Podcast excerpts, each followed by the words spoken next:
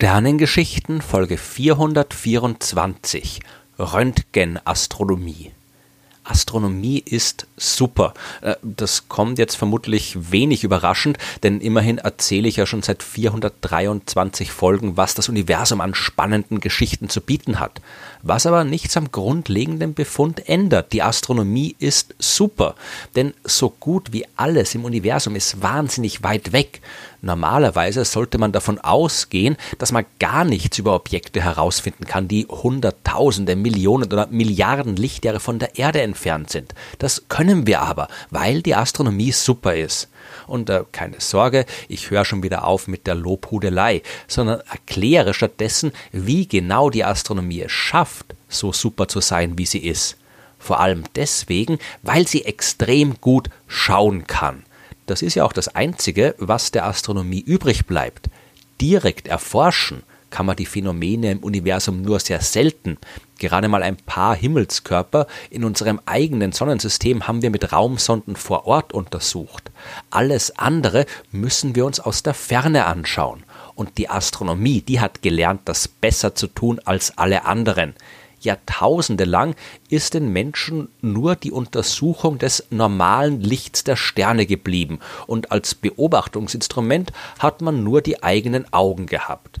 Dann ist das Teleskop gekommen und später hat man herausgefunden, dass da noch viel mehr Licht zu sehen ist.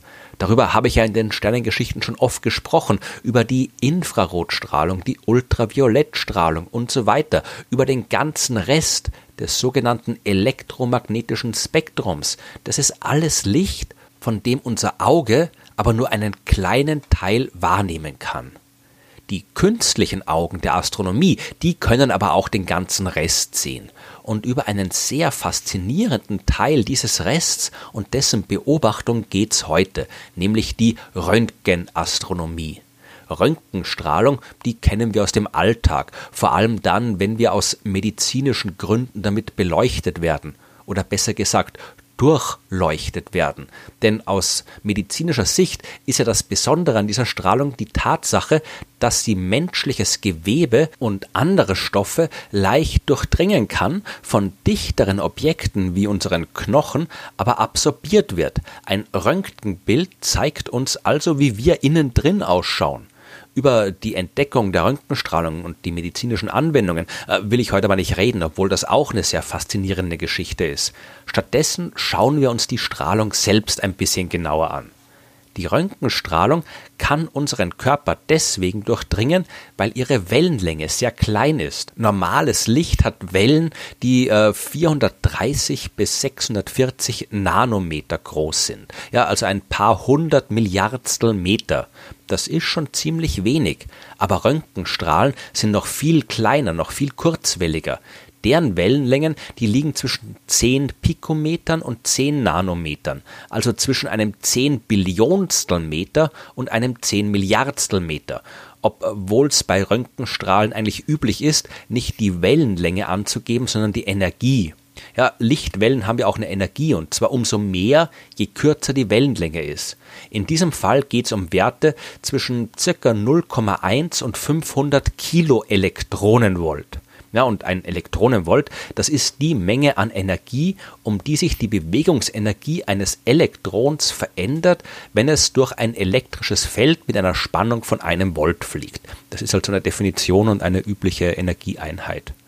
Die Energie von normalen, also für unsere Augen sichtbares Licht, die liegt circa zwischen 1,5 und 3,3 Elektronenvolt. Bei Röntgenstrahlen geht es aber um Kiloelektronenvolt, also tausendmal so viel Energie. Die etwas äh, langwelligeren Röntgenstrahlen mit niedrigeren Energien von ungefähr 2 Kiloelektronenvolt, die wird oft auch als weiche Röntgenstrahlung bezeichnet, die Strahlung mit mehr Energie als harte Röntgenstrahlung. Da bleiben jetzt auf jeden Fall noch zwei Fragen, nämlich was im Universum erzeugt eigentlich Röntgenstrahlung und wie beobachtet man das? Die Antworten so gut wie alles und sehr schwer. Äh, das Problem bei der Beobachtung von Röntgenstrahlung aus dem All liegt darin, dass die unsere Atmosphäre nicht durchqueren kann.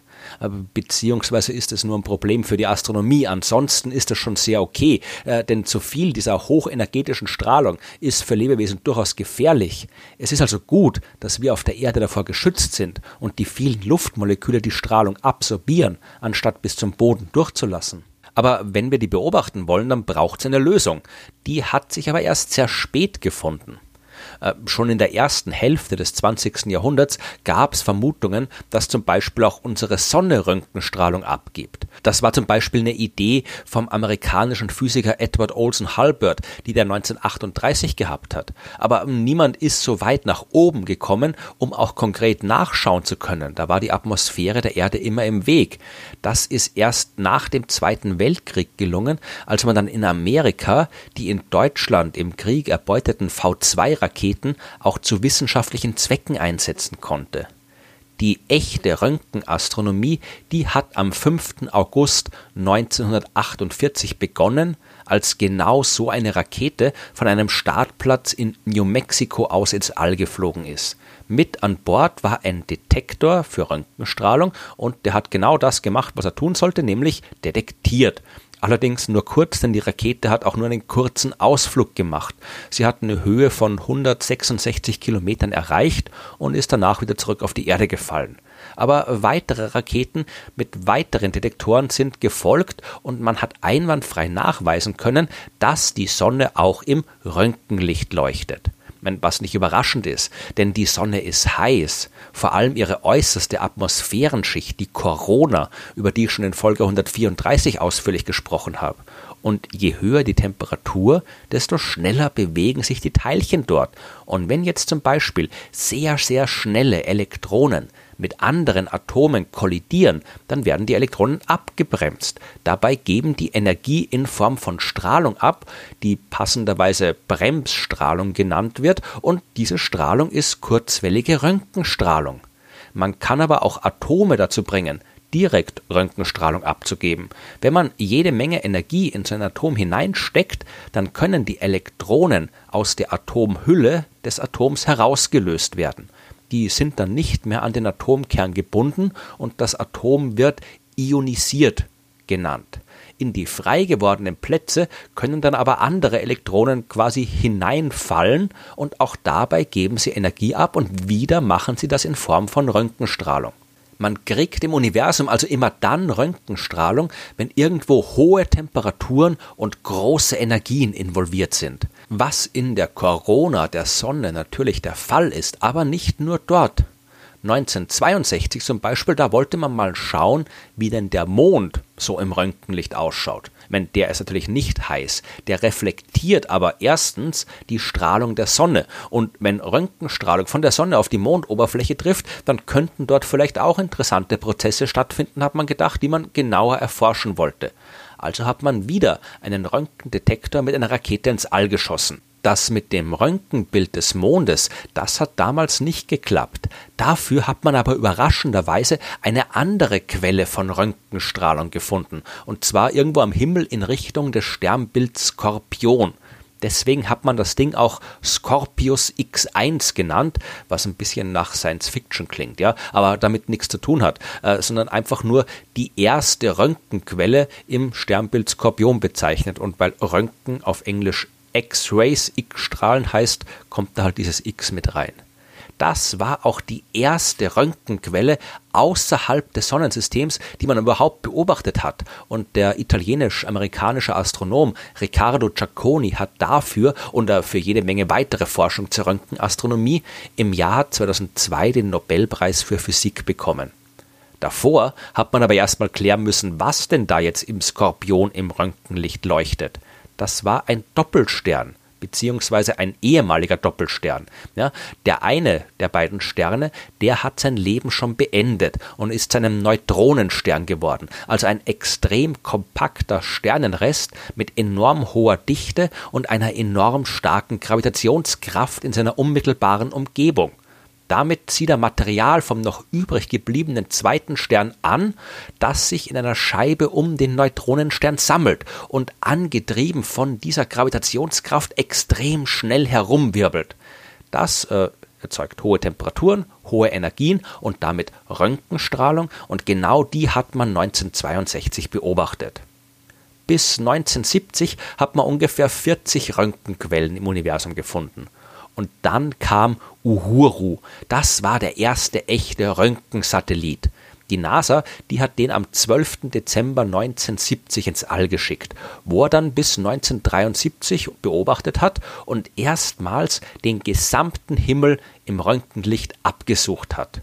Dabei hat man insgesamt 300 Röntgenquellen gefunden. Ja, weitere Röntgen-Doppelsterne wie Scorpius X1. Man hat aber auch das extrem heiße und extrem dünne Gas zwischen fernen Galaxien im Röntgenlicht leuchten gesehen. Und jede Menge andere coole Sachen. Äh, die Technik von Uhuru, die war simpel. Der Detektor, das war einfach nur eine Bleiplatte mit Löchern und äh, hinter den Löchern waren Sensoren was aber auch heißt, dass man nur die Röntgenstrahlungen messen konnte, die genau durch so ein Loch auf einen Sensor gefallen sind. Das Prinzip eines Teleskops, das besteht aber normalerweise darin, dass man viele verschiedene Lichtstrahlen mit einem optischen System so umlenkt und auf einen einzigen Punkt konzentriert, dass man deutlich mehr und besser sehen kann als nur mit den Augen. Das äh, geht mit normalem Licht auch sehr gut. Das geht auch mit Infrarotstrahlung, mit Radiostrahlung oder UV-Strahlung. Röntgenstrahlen, die lassen sich mit normalen Spiegeln aber nicht mehr so gut kontrollieren. Die würden da einfach durchgehen oder vom Spiegel absorbiert werden. Deswegen verwendet man hier eine Konstruktion, die nach ihrem Erfinder, dem deutschen Physiker Hans Wolter, als Wolter-Teleskop bezeichnet wird. Denn wenn ein Röntgenstrahl unter einem sehr, sehr flachen Winkel auf einen Spiegel trifft, dann kann er tatsächlich reflektiert werden.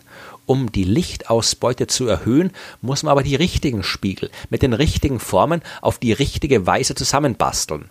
Äh, vereinfacht gesagt, besteht so ein Volta-Teleskop aus mehreren unterschiedlich gekrümmten Spiegeln, die mehrfach ineinander verschachtelt sind, weil so erhöht man die Chance, dass ein Röntgenstrahl gerade im richtigen Winkel, im richtigen sehr, sehr flachen Winkel auf irgendeinen dieser verschachtelten Spiegel trifft und dann passend abgelenkt werden kann die Wellenlänge der Röntgenstrahlung, die ist ja klein und je kürzer die Wellenlänge ist, desto glatter muss auch die Oberfläche eines Spiegels sein, auf den diese Wellen treffen sollen. Bei Volta-Teleskopen dürfen die Ungenauigkeiten nur wenige Millionstel Millimeter betragen und äh, darum hat es auch bis 1978 gedauert, bis das Einstein-Observatorium ins All geflogen ist. Das war ein Satellit und der hat das erste Volta-Teleskop mit an Bord gehabt. Mittlerweile ist die Technik ausgereift und im Lauf der Jahre haben wir einige große Röntgenobservatorium ins Weltall gebracht. Zum Beispiel XMM Newton und Chandra. Ja, die sind beide im Jahr 1999 ins All geflogen. XMN Newton, äh, das kam von der Europäischen Raumfahrtagentur ESA und dort hat man gleich drei Volta-Teleskope mit dabei gehabt, die aus jeweils 58 ineinander verschachtelten Spiegelschalen bestehen, äh, von denen die größte einen Durchmesser von 70 Zentimetern hat. Chandra hat vier Paare an verschachtelten Spiegeln, von denen der größte 123 Zentimeter durchmisst.